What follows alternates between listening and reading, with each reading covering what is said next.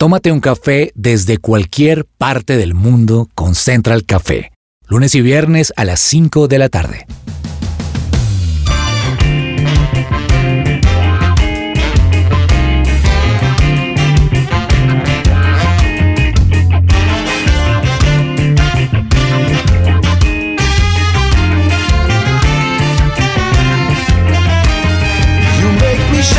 Holy Spirit.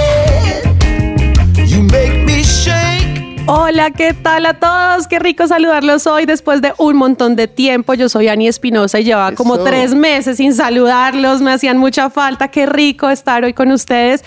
Y bueno, tengo una mesa espectacular, que en serio estoy feliz por poder grabar hoy con ustedes, por estar acá en este programa, estar hablando de un tema muy, muy interesante que vamos a tener hoy. Así que ustedes súper pendientes y arrancamos con Laura Orjuela. Lau, quiero que me cuentes una acción que tú hagas en tu vida diaria para cuidar el medio ambiente. Una acción. Yo creo que. Si es que me baño una vez a la semana, eso cuenta. Sí, el, el- Soy paciente con mi esposo. Es que la verdad tengo a mi esposo acá al lado, entonces realmente si lo digo él puede decir como, ay, tú no haces eso. Pero Bueno, el sí. esposo, lo que haga el esposo también cuenta. Son uno, son uno. Bueno, por lo menos eh, ahora, pero esto lo está haciendo hace muy poco tiempo y es los electrodomésticos o por ejemplo el cargador del celular, desconectarlo. Eso ya lo volví costumbre, entonces ya lo hago como de manera automática. Terminé de cargar el celular, desconecto. Muy bien. Eso, eso lo hago y pues en eso ahorro energía. En cuanto al tema del agua, cuando nos bañamos, normalmente coloco un balde mientras se calienta el agua. mientras se calienta el agua. Es que a veces sí lo hago y a veces no, pero sí lo hago. Eh, mientras se calienta el agua y digamos que esa es una manera como de reciclar agua. Además vivimos en un lugar donde quitan el agua todo el tiempo, entonces eso es beneficioso. ¿Y qué más? Hago así como, ah, bueno, utilizo una basura donde coloco los biodegradables. Es que a veces soy muy desordenada, pero sí tengo específicamente Tienes la intención, eso es lo la- importante. ¿no? eso, tengo la intención donde coloco los biodegradables, que los biodegradables es la cáscara del huevo, la cáscara del plátano, la cáscara del pepino, de las ensaladas, todo eso en una bolsa, ¿sí? Y lo hago así. Y también tengo donde tengo los plásticos, donde echamos el licopor, donde echamos las botellas de agua, pero lo más chistoso, y ríanse, y si lo quiero esbozar, y es que cuando ya voy a botar la basura junto todo. Mezcla todo. No. No hago nada. ok. Entonces, eso es Ok, Hay que ponerle orden a eso, a esa intención, porque está muy buena. Es que es la intención. Sí, Pero- bueno, pero hay que llevarlo Oye. al resultado. Sí. Vamos con Germán. Germancho, cuéntanos. una, Bueno. una acción. Una acción. Ajá. Pues la más evidente para mí es el tema de hacer la separación de basuras. Entonces tenemos una bolsa blanca para todo lo que son plásticos y plásticos que no han sido o si los usamos. Sucios, sí. Si no están sucios los lavamos y los echamos ahí. Bueno, pues técnicamente no los lavamos. Siempre los enjuagamos como para que no tengan tanto residuo y los botamos ahí. Sí. Y ya creo que esa es la más evidente para mí. Súper. Bueno, Katherine Escobar también está con nosotros. Kate, una de las acciones que tú generas en tu día a día para poder eh, ayudar un poquito con todo el tema del cambio climático. Tengo un bebé de 16 meses y los pañales los depositamos en una basura aparte. Y reciclamos todo lo que es cartón, eh, todo lo que pueda funcionar como reciclaje, lo dejamos a un lado también y lo dejamos en un lugar específico de reciclaje. Y cuido el medio ambiente y siempre he pensado en algo y es como si mi mamá fuera la mujer que cuando uno va a, a conjuntos cerrados o, re- Ujú. o apartamentos residenciales, esta zona que las personas de aseo se encargan de organizar. Entonces también siempre me imagino Me que es mi mamá la que hace ese trabajo. Wow. Entonces trato de, de despertar en mi casa esa conciencia. Me encanta. Oigan, buenísimo. O sea, cada vez que ustedes vayan a hacer algo que no está bien hecho, sepan que es su mamá la que va a estar ahí recogiendo el reguero y limpiando desastres que dejan. Muy bueno, muy buena cosa para uno generar ahí la conciencia. Pues bueno, yo por mi lado les cuento que mi esposo es el más juicioso en ese tema, o sea, es el que siempre está aquí con el balde en la ducha eh, y últimamente adquirimos unos aparaticos que se ponen en las tomas eléctricas para, conec- para desde el celular controlar en qué momento eso deja de transmitir electricidad. Entonces, si la impresora que pues tiene que estar conectada porque uno no va a estar conectando y desconectando, hay ciertas cosas que uno no puede estar conectando y desconectando, claro. Pues simplemente eso está conectado a ese aparatico y desde el celular bajamos o sea, Wow. bloqueamos la electricidad Claro. de lo que no se está usando en ese momento. Entonces, todos los electrodomésticos en la casa, si están conectados, televisores y demás, y no están en uso, pues está bloqueado. Está, ese, ese aparato está buenísimo y se lo pueden adquirir. Hay un montón de, de- de marcas que lo, que lo venden, porque creo que eso ayuda muchísimo Totalmente. a no estar tratando de desconectar todo, porque si ustedes ven, hay más de por lo menos 10 cables conectados en su casa Wow. De cosas Wow. que uno no está usando. Y lo del cargador es buenísimo. No era tan juiciosa hasta que tuve hijos y aprendí que se lo pueden meter a la boca y podríamos causar un desastre. Pero eso es muy, muy importante. Pues bueno, creo que ustedes ya saben para dónde va el tema del día de hoy. Quédense ahí con nosotros. Eso es Central Café. Vayan por un cafecito y nos escuchamos en unos segunditos.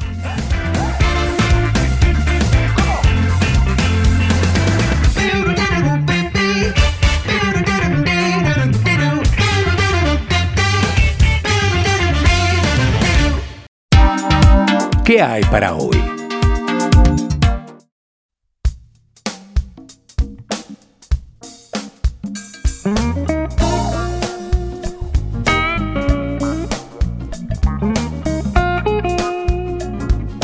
Volvemos, volvemos. Y bueno, ¿qué vamos a hablar hoy? Vamos a hablar acerca del cambio climático, que tiene que ver mucho con cómo estamos cuidando nosotros el medio ambiente. De repente usted hoy nos está escuchando desde Canadá y sabe que mm, hay demasiados incendios que han estado afectando la región o nos está escuchando desde Latinoamérica y ha sido parte o ha sentido los temblores que últimamente se han presentado o usted puede estar también en Europa y ha experimentado temperaturas mayores a los 40 grados. Y todo esto se debe a muchas cosas eh, que se han venido acumulando. Hablábamos antes aquí fuera de micrófonos y yo les decía a la mesa, les decía, esto lo venimos escuchando desde hace un montón de tiempo. Cuando yo estaba en el colegio me acuerdo que nos ponían a hacer la exposición de qué pasa si no cuidamos el medio ambiente, la capa de ozono se va a debilitar, vamos a sufrir de cáncer de piel porque el sol va a llegar, las- los rayos solares y ultravioleta van a llegar mucho más directo, van a haber incendios, vamos a empezar a ver cómo la tierra se empieza a abrir, las placas tectónicas, sí, ¿se acuerdan de todo eso? O sea, como un montón de cosas que veíamos desde antes y oh, sorpresa, que 20 años después estamos viendo que es verdad, es una realidad.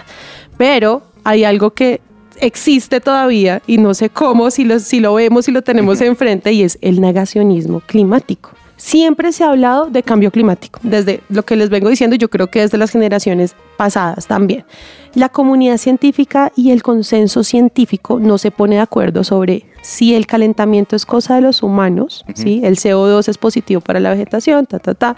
Esos son algunos argumentos que siempre están usando y es un argumento que siempre mantienen los, los negacionistas climáticos. Aquellas personas que no creen lo que los científicos llevan décadas advirtiendo. Si entonces todavía nos negamos a creer que si no reciclamos, entonces eso no es mío, o sea, como que eso es de allá, de la gente donde se está incendiando eso y pues por allá fue que no se cuidaron. Claro. O no, estoy usando un montón de cosas y, y sigo usando demasiados implementos de aseo que contaminan un montón, pero pues qué, o sea, soy yo acá en mi casa, aquí todo está bien, ¿verdad? Y nos seguimos negando. Y además de eso, existen muchísimos mitos también acerca del cambio climático. Lau, cuéntanos un poquito de eso. Pues bueno, les tengo los cinco mitos sobre el cambio climático y es que la ciencia del cambio climático tiene más de 150 años y es probablemente el área más estudiada de todas. Y esta es la nueva ciencia moderna. Sin embargo, esta industria energética y los grupos de presión políticos y otros han llevado que 30 años sembrando esta duda sobre el gran cambio climático. Y también hay investigaciones que estiman que hay cinco compañías petroleras y de gas más grandes del mundo que dedican alrededor de 250 millones de dólares en el mantenimiento de lobbies que controlan y retrasan e impiden el desarrollo de estas políticas climáticas. un montón de cosas que existen alrededor de esto, ¿no? O sea, aquí nadie quiere hacerse cargo de nada, todos estamos bien, ¿cierto? Y es importante y, me encanta aplaudir a las personas y organizaciones que generan momentos de conversación importantes, que generan o promueven acciones que nos ayuden a cuidar el medio ambiente. Una de esas es una estrategia una metodología mejor que se llama el mural del clima. Kate, ¿cómo, cómo es eso? Es una herramienta pedagógica, es decir, busca eh, educarnos frente a este tema que como tú lo dices, Miani, desde el colegio no lo, comparten, pero no lo llevamos a la práctica. Tiene talleres que duran tres horas que nos enseñan conceptos básicos y nos muestran los desafíos del cambio climático.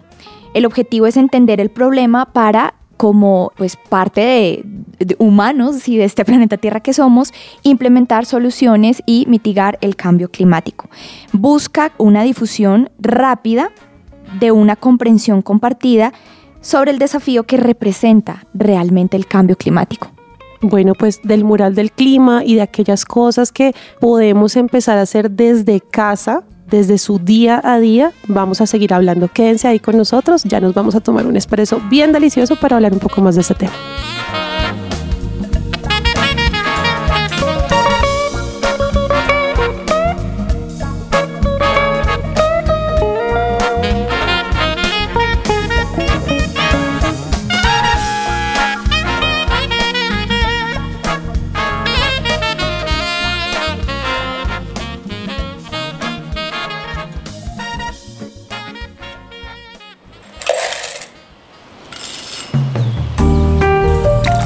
Llegó la hora de tomarnos un expreso.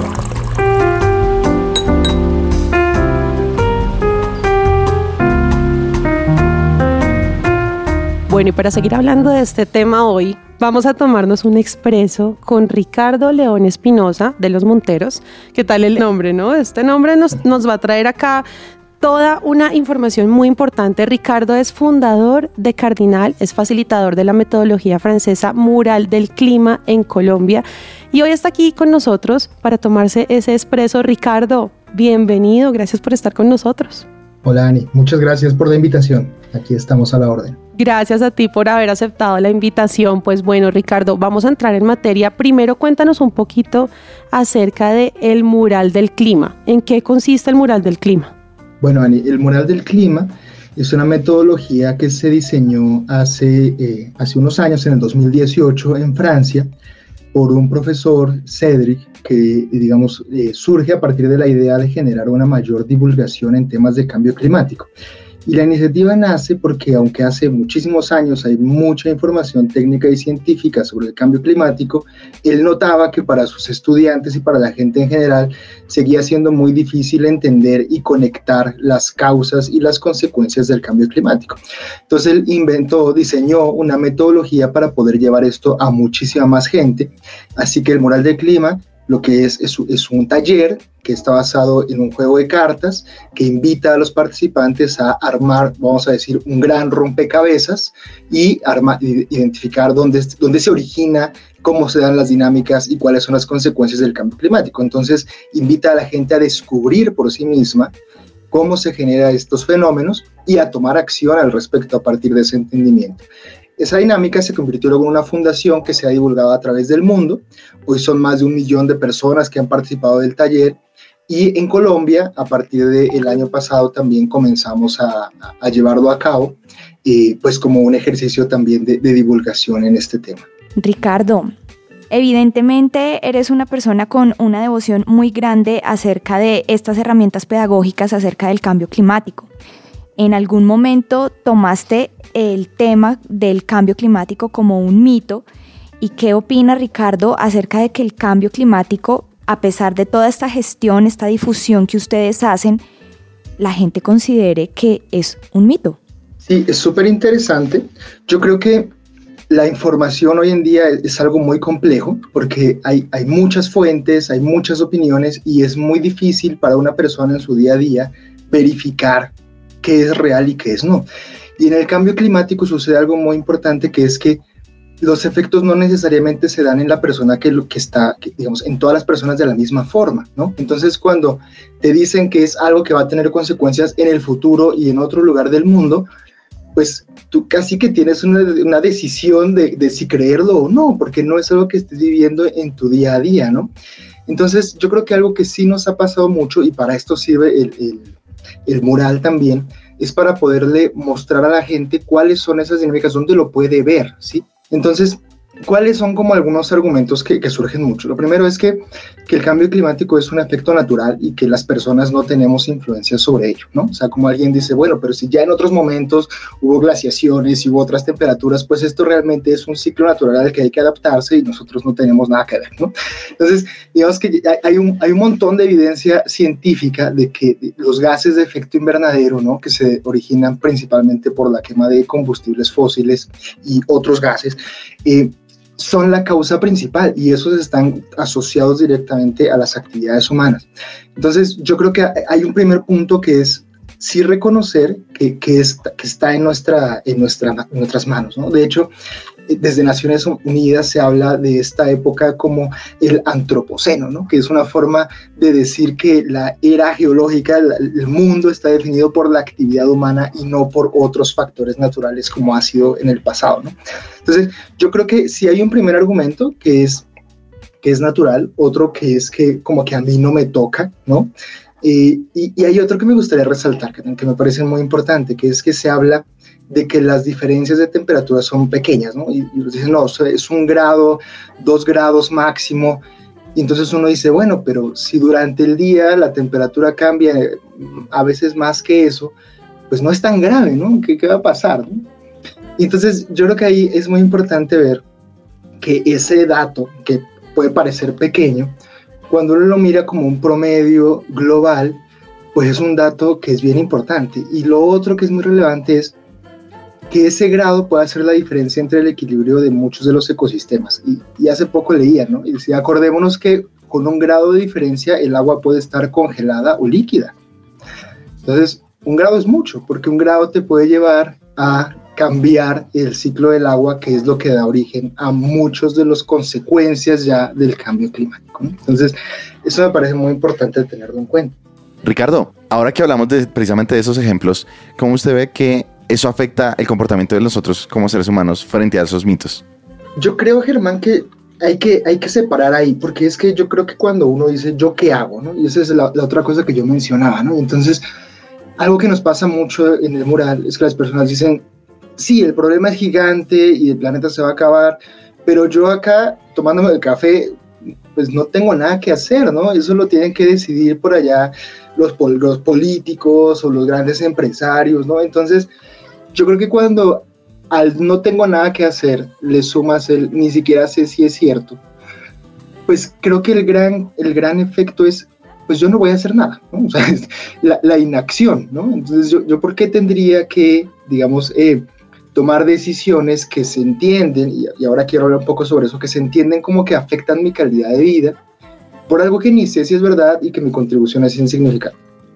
Entonces, yo creo que hay, hay que entender, Germán, como que cada persona tiene algo que aportar pero sí yo invito a, la reflexión de cada persona a pensar qué es lo que puede aportar, porque también es verdad que muchos estamos en posiciones en las que quizás sí podemos aportar más, ¿no? Entonces, si tú estás eh, en una posición de toma de decisiones en una empresa, si estás en una posición de toma de decisiones en el, en el Estado, pues tu capacidad de acción sí es más grande, ¿no? Y yo creo que eso hay que, hay que reconocerlo e invitar a, a quienes... Eh, tenemos la posibilidad de, de, de, de, tomar acciones de mayor impacto a emprenderlas, ¿no? Y a tomar los, los riesgos que eso significa.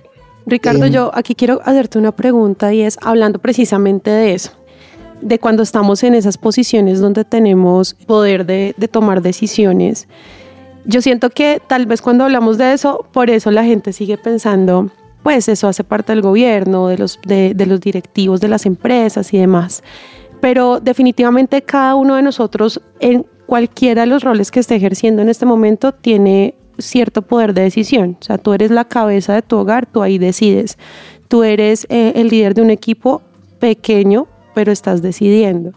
Y no más con el solo hecho de que eres un ciudadano, ya tienes un grado muy importante de tomar responsabilidad y ejercer decisiones cuando estás también eh, votando, por ejemplo, eligiendo las personas que van a empezar a ser quienes lideren y gobiernen. Teniendo en cuenta esto, ¿tú qué crees que ha hecho falta? Ahorita antes de que empezáramos el programa estábamos hablando del tema del cambio climático y le contaba a Kate, le contaba a Germán, yo vengo escuchando de esto desde el colegio, eso, esto hace 20 años, eh, y, y seguramente mis papás cuando estaban en su periodo educativo también lo habían escuchado y era la parte de, ok, si no cuidamos el medio ambiente, la capa de ozono se va a debilitar, esto va a traer incendios, vamos a perder bosques, el agua y el mar se van a secar, los grados en el mar van a empezar a subir, o sea, lo que estamos viendo hoy, van a haber temblores, terremotos, y, y es lo que estamos viviendo hoy, o sea, hace dos semanas, en agosto, hablando ahora por si ustedes hoy nos están escuchando y ese otro momento, seguramente nos están escuchando y ha escuchado de temblores y, e incendios porque viene pasando muy frecuentemente pero hemos escuchado todo esto. ¿Qué crees tú que le ha hecho falta a toda esta historia? ¿Por qué llegamos a este punto? Y lo que falta si no generamos de verdad cada uno la conciencia de que somos miembros activos y responsables del mundo en el que estamos viviendo. ¿Qué ha hecho falta? ¿Qué es lo que tú crees que, que ha hecho falta? Porque conciencia se ha generado un montón. O sea, lo que te digo, en el colegio yo lo escuchaba. Ahora, ¿lo ponía en práctica? De pronto no el tema del reciclaje ahora es más latente que lo que era hace unos 15, 20 años. Entonces, ¿qué crees tú que ha hecho falta para que estemos llegando hasta este punto? Yo creo, Dani, que hay un punto que es complejo y, y, no quisiera como entrar en decir si es naturaleza humana o algo, porque uno se va a ese terreno, pues ya no, nada tiene solución, ¿no? si somos y no hay nada que hacer, entonces como que es un, un debate que no tiene solución. Sí, sí. Pero mira que, por ejemplo, cuando vivimos los años de, de pandemia, ¿no? y, otro día escuchaba una reflexión al respecto que me pareció muy interesante. Veíamos más información sobre algo creo que no ha habido en toda nuestra generación al menos, ¿no? Y también más cercana, porque es que la pandemia era algo que si sales a la calle te puede pasar algo, ¿no? Y, te mueres, y, o sea. que, que, tú veías lo caos en tu familia, en tus vecinos, y que el impacto era gigante, y que a pesar de eso, había personas que decían, eso es mentira, ¿no? E, eso no existe, y las vacunas son una conspiración, ¿no? Y entonces Claro, yo creo que el cambio climático, eh, que era la, reflexión que, que, hacía esta persona que estaba escuchando, decía, cuando el cambio climático no es algo que tienes afuera de tu casa, sino es algo que a lo mejor ves en el futuro y en otro lugar del mundo, pues es muy difícil conducir a la acción, ¿no? Pero entonces a mí me gusta pensar, Ani, que las acciones frente al cambio climático, más allá de que no estén en tu propia vida en el día de hoy, porque un día van a estar, ¿no? Eh, son cosas que son buenas porque te llevan a reflexionar sobre la empatía y el autocuidado. Entonces, ¿qué hábitos son los que te ayudan a, tener acción por el clima en tu casa? Voy a decir un ejemplo muy sencillo. Eh, cuidar el uso de la energía eléctrica. Entonces uno dice, ¿por qué? ¿Por qué eso me ayuda? Porque la energía eléctrica en su gran mayoría se genera con se produce, digamos, a partir de la quema de combustibles fósiles. Y ya habíamos dicho que la quema de combustibles fósiles es lo que produce eh, gases de efecto invernadero que calientan el planeta. Entonces, si yo en mi casa tengo un uso más eh, prudente de la energía eléctrica y me preocupo porque mis, los bombillos en la casa solo estén encendidos cuando los necesito, porque los electrodomésticos solo estén conectados cuando los necesito, si solo uso el vehículo cuando lo necesito, ¿sí? Digamos, si yo tengo esos cuidados, estoy contribuyendo desde mi propia capacidad de acción a mitigar el cambio climático. Pero hay otra cosa, y es que le estoy enseñando a mi familia hacer un uso racional de los recursos. ¿Y eso es bueno? Pues yo diría que sí, en general, ¿no? Y además estoy diciendo que es que si yo hago esto, estoy cuidando a otra persona en el planeta, porque aunque yo no sea el que estoy sufriendo esos cambios, sí es verdad, y de hecho cada vez más vemos un fenómeno que se llama de desplazamiento por razones climáticas. Entonces, cuando yo soy consciente de que por este pequeño acto que puedo hacer yo, que es cuidar el uso de, la energía en mi casa. Estoy contribuyendo a que otra persona en otro lugar del país o del mundo no sufra de desplazamiento porque sus cosechas han dejado de producir, porque, su, eh, porque el, hay riesgo climático asociado a huracanes, etcétera, en, donde ya está, pues es un acto de empatía. Es un acto de pensar más allá de, de mi propio bienestar en los demás. Y yo creo que eso es muy importante, más allá del cambio climático y más allá de que lo viva o no, si podemos enseñarle eso a nuestras familias, creo que es algo que, vale la pena hacerlo, ¿no? Entonces, a mí me gusta, llevar esa reflexión al, si no estás convencido o no tienes la información, hazlo por ti.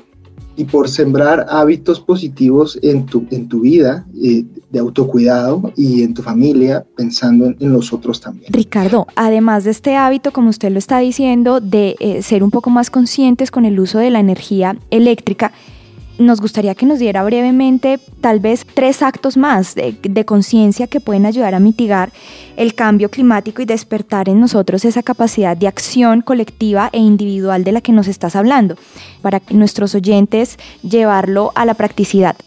Hay otro que me parece muy importante que es eh, los residuos, ¿no? ¿Cómo es el, manejo de los residuos en el hogar? Eh, cuando hablamos de, de, gases de efecto invernadero, hablamos mucho de, de, dióxido de carbono, ¿no? Y en general se dice, habla de descarbonización y demás. Pero es importante tener en cuenta que hay otros gases, ¿no? Y el segundo en impacto es el metano. Y el metano, aunque se produce en menor cantidad, tiene un efecto mucho más grande, eh, digamos, por unidad de lo que tiene el dióxido de carbono. Entonces, ¿cómo se genera el metano? El metano se genera a partir de la descomposición de residuos orgánicos. ¿sí? Y, digamos, esos, esos gases que se generan son los que generan el metano. Entonces, la segunda cosa que me parece muy importante es cómo separamos y procesamos los residuos orgánicos para evitar que, digamos, se, se degraden de forma inadecuada generando metano. Entonces, ahí vuelve una cosa muy importante, porque también uno dice, ok, yo lo voy a hacer para evitar que se genere metano y se caliente el planeta, está bien. Pero si no, si no estás convencido de hacerlo por eso, además hazlo por tu propio autocuidado, ¿no? Porque mucho de lo que se genera en esos residuos es comida que se desperdicia. Lo que no me termino en el plato, la comida que compro y no consumo, ¿sí? Entonces, si yo formo el hábito de consumir todo lo que compro, de no comprar más de lo necesario y de, vamos a decir, eh, sabes, hay mucho, mucho alrededor de las, la, las verduras que no salen perfectas y entonces terminan eh, descomponiendo, etc. Si solamente eh, somos mucho más conscientes de la, de la alimentación y de no generar desperdicio de alimento, estamos contribuyendo al planeta, pero además estamos enviando un mensaje de la comida es algo valioso y no tenemos por qué desperdiciarlo, ¿no? Entonces, yo diría que en segundo lugar está el manejo de los residuos, ¿no? Súper. Y yo te diría que en tercer lugar está sí el uso, eh, nuestro transporte. Entonces, ser muy racionales en el uso del vehículo, ser muy racionales en si son o no necesarios ciertos viajes en avión, por ejemplo, ¿no? Ese tipo de, de acciones eh, son valiosas, ¿no? Y nos ayudan también a reducir emisiones, ¿no? Entonces yo, yo, te diría que esas tres, Catherine, son como las, las que más uno tiene como en su día a día, ¿no? La electricidad, los desperdicios y el transporte. Como colombianos más que suficientes. Sí, totalmente. Eso sí es cierto. Para que generemos conciencia y, y, y, de verdad tengamos claro que debemos tener uh -huh. eh, esa responsabilidad con el medio ambiente. Bueno, Ricardo, se nos ha acabado el tiempo, pero de verdad muchísimas gracias por estar hoy con nosotros, por haberte tomado este café para hablar de este tema que es tan importante. Claro que sí, muchas gracias por la invitación. Bueno, ¿qué les parece? Yo de verdad que estoy muy, muy de acuerdo con, con lo que decía Ricardo y es esa parte de, de repente no, no ha habido un error uh -huh. o no ha faltado algo. Yo creo que nos lo han dado todo, pero somos seres humanos y, y, y, y, nos, y a veces nos volvemos muy cómodos, ¿no? Y si ni siquiera somos responsables con el cuerpo que tenemos, que fue el que nos dio Dios, uh -huh. a veces tampoco somos responsables con el lugar que nos dio para habitar. Entonces yo creo que es muy importante que generemos conciencia de cada una de esas cosas que podemos empezar a implementar. Si usted ya no lo está, si usted no lo ha empezado a hacer, porque a mí a veces me daba hasta vergüenza. O sea, yo este tema de empezar a reciclar en la casa lo empecé a hacer hace unos cinco años y, y en un reciclaje también hecho. Okay. Sí, un reciclaje de, ah, bueno, sí, separó desperdicios de plástico y el resto, pero igual ni siquiera lavaba las latas y las claro. cosas las dejaba ahí como sucias. O a veces me pasaba lo que le pasaba al Lau también. Entonces llevaba todo el chute de basuras y allá todo se mezclaba o en la organización donde uno esté viviendo, en el edificio, en el conjunto, pues tampoco tienen la conciencia, entonces allá también llegaban y revolvían todo, ¿cierto? Eso es cierto. Entonces empezaba a tener como esa conciencia, ¿no? Y me quedo con lo que mencionaba Ricardo, que siempre creemos que este es un tema de las autoridades gubernamentales, pero nosotros tan solo tenemos un granito de arena para aportar a ese beneficio. El director de la Corporación Autónoma Regional de Cundinamarca, Luis Fernando Sanabria, decía que tan solo un mechón de pelo que no vaya al, al sistema hidráulico protege mucho, eh, en el caso de nosotros, el río Bogotá, que es uno de los ríos más contaminados que tenemos. Y tuve la oportunidad de visitar la planta de tratamiento de agua residual en Salitre. Y, y pude ver y estar en las profundidades de esa planta y yo decía, toda esta es nuestra porquería. Y literal, no es solamente la porquería de nuestras heces fecales, perdón que lo hablé de manera tan literal, Sí. sino el hecho de no tener un buen manejo del sistema hidráulico, que no separamos los aceites y no vamos regando el aceite y, y separar el aceite del agua es de las cosas más difíciles que se hace en la planta.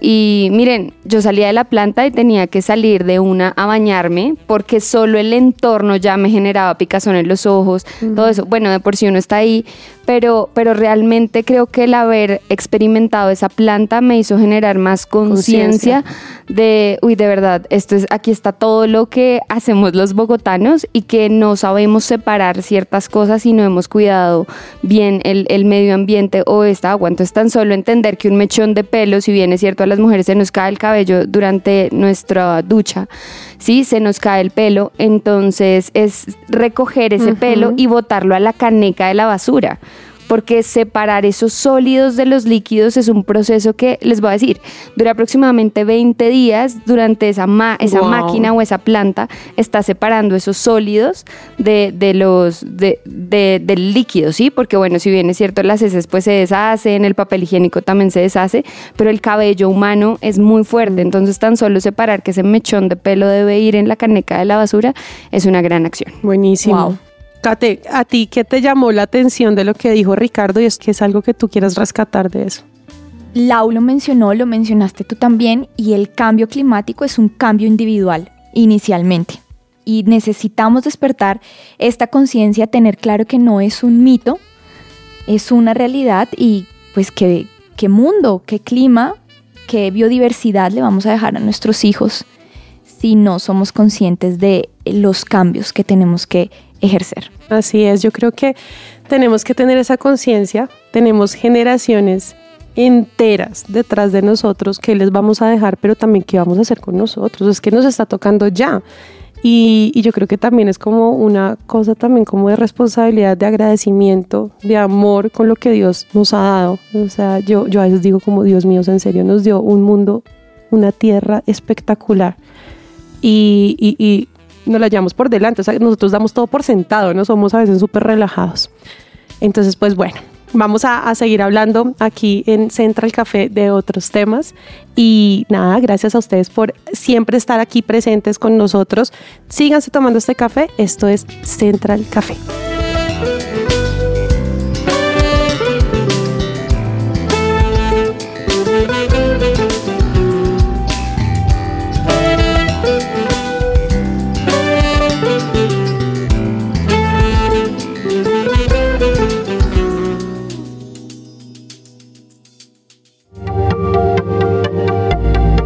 No te desconectes. Esto es Central Café. Su presencia radio.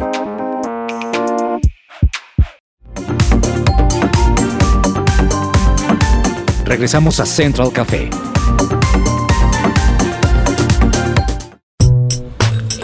Tendencias dulces y amargas. La psicóloga cristiana Diana Monsalve, especialista en salud mental, te ayuda en el tratamiento de depresión, ansiedad, trastornos de alimentación, estrés, entre otros. Más información en www.psicologadiana.com o al WhatsApp 315-754-8899. Y en mis tendencias dulces y amargas les tengo un emotivo reencuentro con su madre, un hombre de 42 años, después de que fue robado cuando era solo un bebé. Y pues se trata de Jimmy Lipper Tiden, que es un abogado que vive en Estados Unidos y se enteró en abril que tenía la posibilidad de hallar a su familia biológica en Chile y pues gracias a una organización sin fines de lucro se reunió finalmente con su madre María Angélica González, quien pasó años buscándolo. Imagínense después de 42 años. Escuchemos cómo fue el reencuentro de esta relación de madre e hijo. Tranquila, tranquila.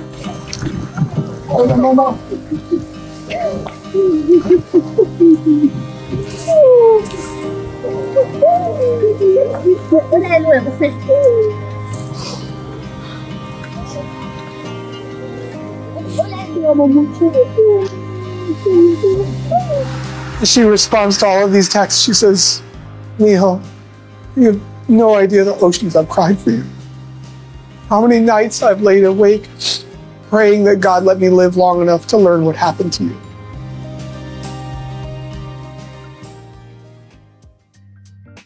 Y en mi tendencia, Marga, mucha atención a todas estas madres de familia porque pues la FDA, que es la Administración de Alimentos y Medicamentos de Estados Unidos, advirtió a tres compañías por fórmulas de bebés con altas preocupaciones y de problemas graves con el control de calidad de algunas instalaciones de fabricación.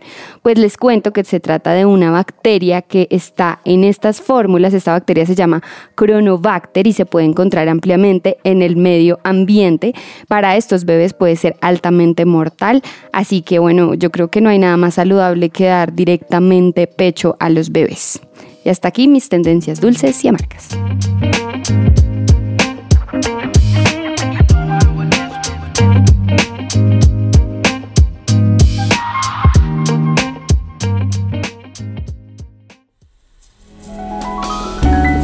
Central Café descafeinado.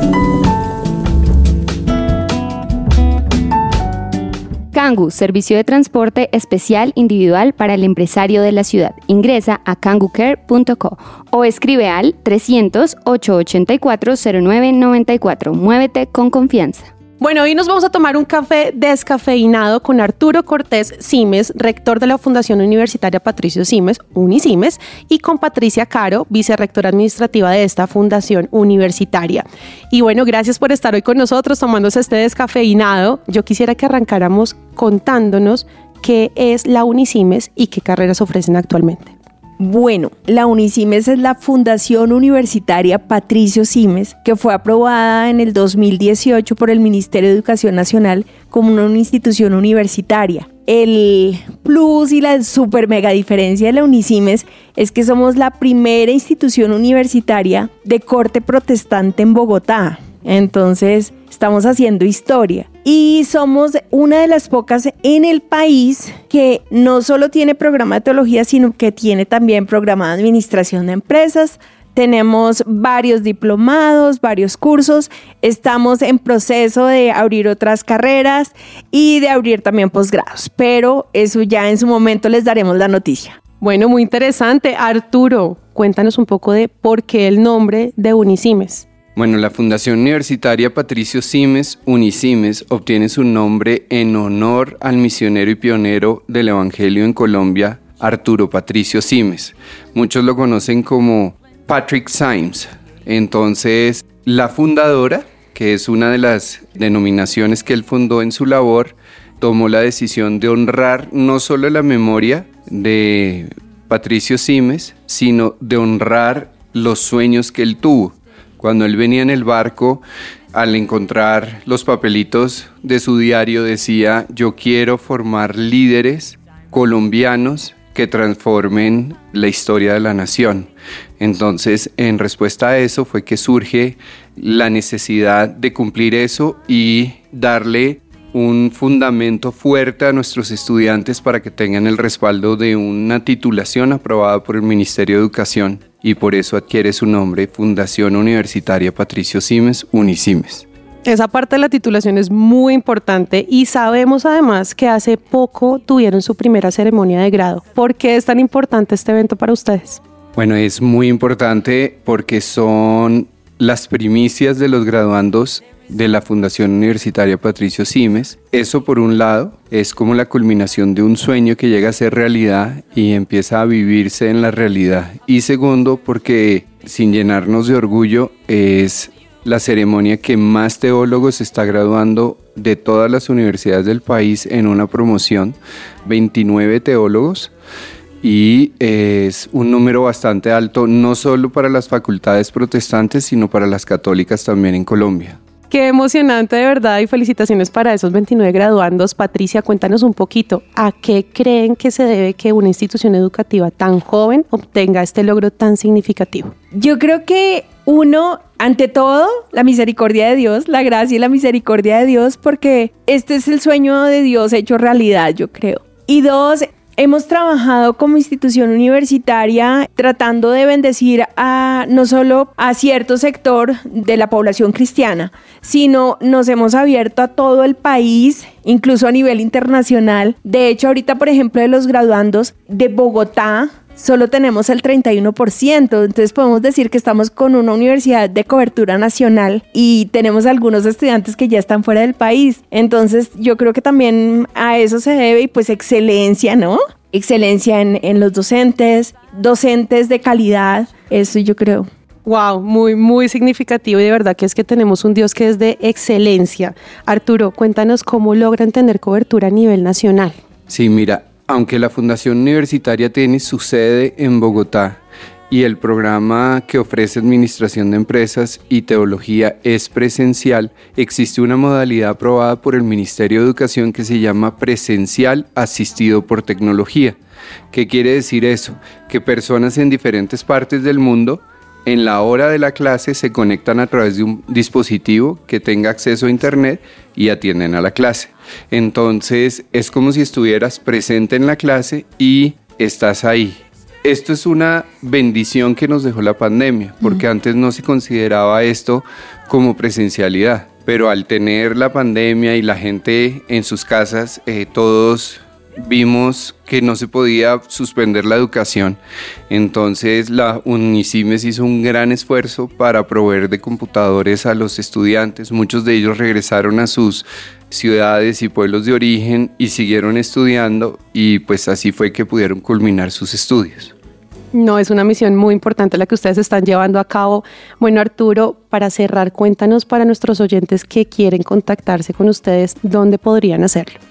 A través de las redes sociales, arroba unicimes, a través de la página web www.unicimes.edu.co, en el teléfono en Bogotá 601-235-0482 o en el móvil 315-33-427-33. Bueno, pues ellos eran Arturo Cortés Simes y Patricia Caro de la Fundación Universitaria Patricio Simes, Unisimes. Ustedes sigan ahí con nosotros, esto es Central Café.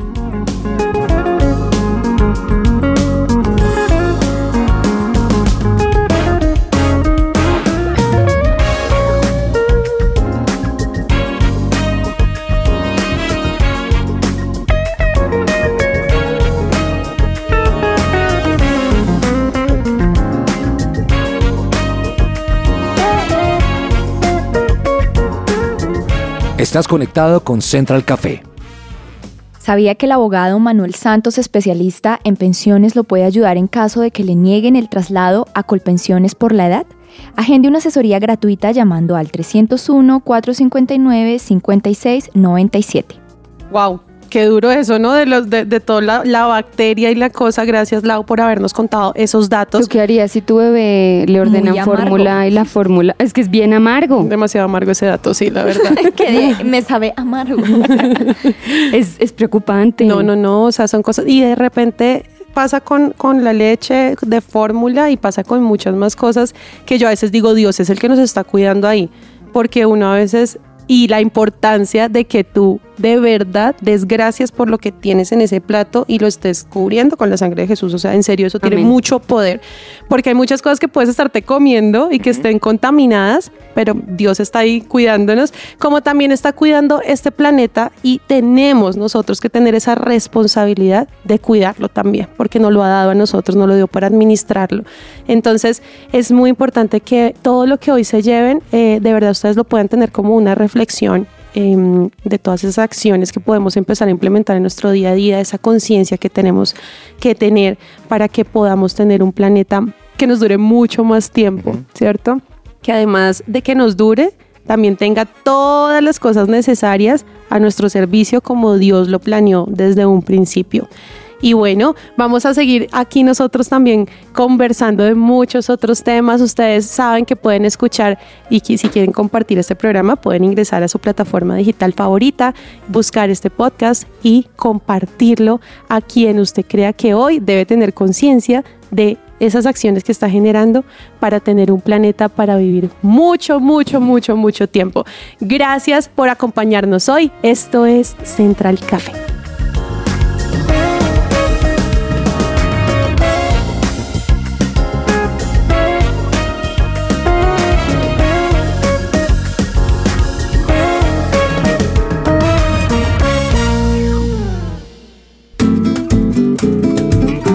Central Café también está en su presenciaradio.com.